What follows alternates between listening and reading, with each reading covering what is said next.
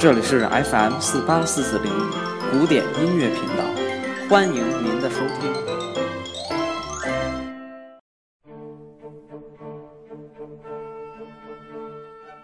Hello，大家好，欢迎收听音乐日日谈，我是主持人西野成空。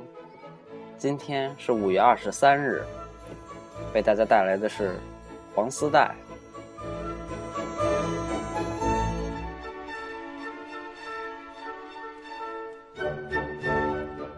一九七七年，日本电影《幸福的黄手帕》被评为十大佳片之首，获得了四个主要奖。这部电影是根据美国专栏作家 Peter Hamir 一九七一年在《纽约邮报》上的一篇故事改写的。他叙述了一个将被释放的人写给他的妻子，约定在夏天被释放时。他如果还要愿意要他回家的话，就在家门前老橡树上扎一条黄丝带，这样，当他坐车经过时就能看到他，而决定下不下车。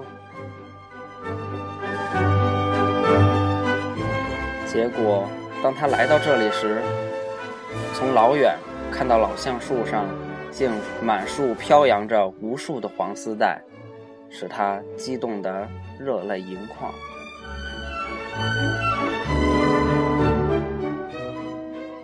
早在西部开拓时代，美国民间就流传着一种习俗：以戴小黄花，标志着家人中有开拓边疆的勇士，象征着对亲人的思念。这个传统习俗经过各种作品的渲染，变得。更加动人。除了文学作品，一九七二年还有人以他编词作曲，并灌录了唱片。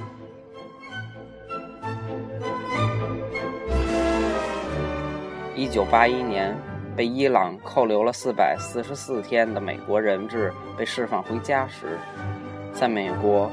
到处可看到树上和栏杆上系着黄丝带，到处能听到这支名叫《老橡树上的黄丝带》的歌。歌星康尼奥兰多就因惯唱了这支流行歌曲而更加走红。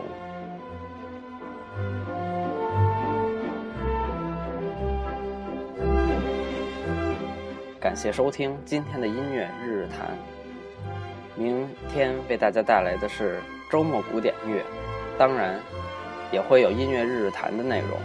我们明天再见。